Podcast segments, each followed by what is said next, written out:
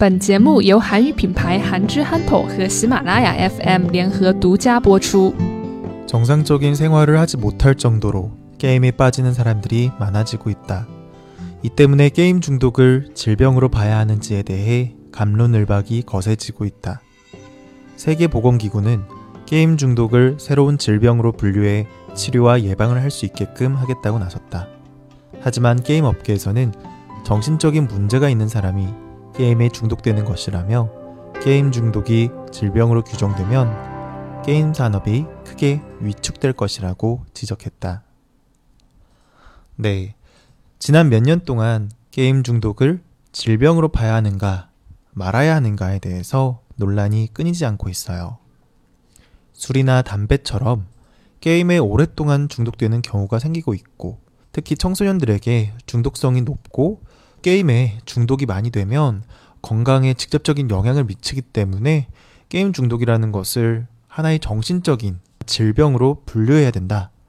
그래서 이거를 질병으로 보고 관리를 해야 된다. 라고 주장하고 있는 거죠. 그래서 이번에 세계보건기구에서는 게임 중독을 새로운 질병으로 분류해서 사람들이 게임 중독에 빠지지 않도록 예방하고 치료할 수 있게끔 하겠다고 나서기도 했어요. 하지만 게임 업계는 강력하게 반발하고 나섰어요. 게임 중독을 질병으로 볼 수가 없다. 라고 주장하고 있는 거죠. 네, 일단 게임 중독에 대해서 명확한 기준도 제대로 잡지 못하고 있는 그런 상황인데 게임 자체를 문제시 삼으면 안 된다라고 주장하고 있는 거죠. 예를 들면 이런 이야기예요.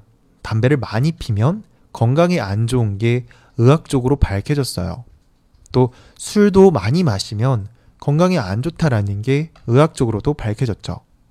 하지만 게임을 많이 한다고 건강에 안 좋다라는 게 의학적으로 밝혀진 바가 없다라는 거죠.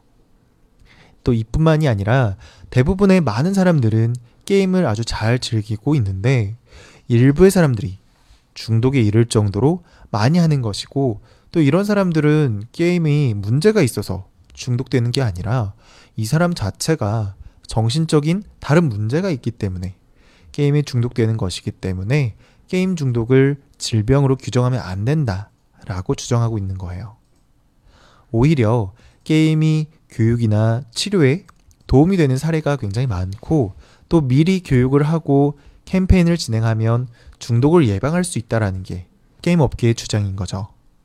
그뿐만이 아니라 또 의학적으로 밝혀지지도 않았는데 명확한 기준도 없는 상태에서 게임 중독을 질병으로 규정해버리면 게임 산업이 전체적으로 위축이 될까봐 그러는 이유도 있어요.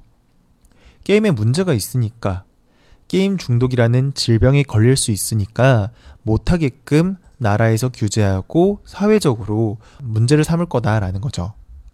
게다가 이렇게 질병으로 규제가 된다면 술이나 담배처럼 게임 산업에 대해서도 추가의 세금을 더 낼 수도 있는 그런 상황도 될 수 있기 때문에 게임 업계에서는 강력하게 반발을 하고 있는 거죠. 네, 이러한 상황 때문에 의학계와 게임 업계 간에는 감론을박이 점차 거세지면서 어, 게임 중독을 질병으로 할지 말아야 할지에 대해서 논란이 거세지고 있는 그런 상황이에요. 정상적인 생활을 하지 못할 정도로 게임에 빠지는 사람들이 많아지고 있다.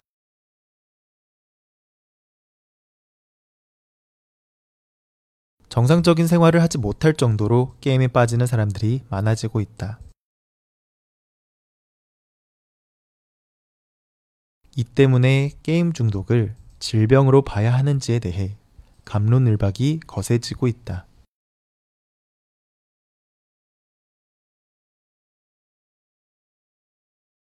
이 때문에 게임 중독을 질병으로 봐야 하는지에 대해 감론을박이 거세지고 있다.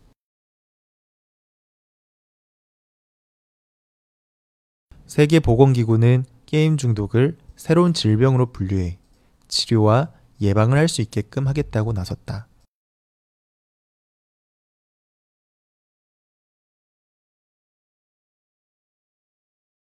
세계보건기구는 게임 중독을 새로운 질병으로 분류해 치료와 예방을 할 수 있게끔 하겠다고 나섰다.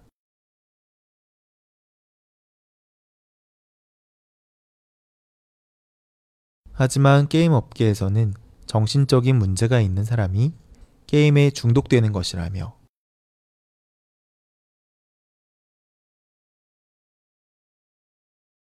하지만 게임 업계에서는 정신적인 문제가 있는 사람이 게임에 중독되는 것이라며 게임 중독이 질병으로 규정되면 게임 산업이 크게 위축될 것이라고 지적했다.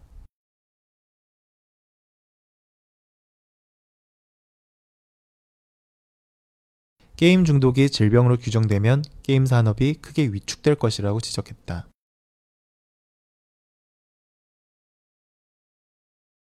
정상적인 생활을 하지 못할 정도로 게임에 빠지는 사람들이 많아지고 있다. 이 때문에 게임 중독을 질병으로 봐야 하는지에 대해 갑론을박이 거세지고 있다. 세계보건기구는 게임 중독을 새로운 질병으로 분류해 치료와 예방을 할 수 있게끔 하겠다고 나섰다.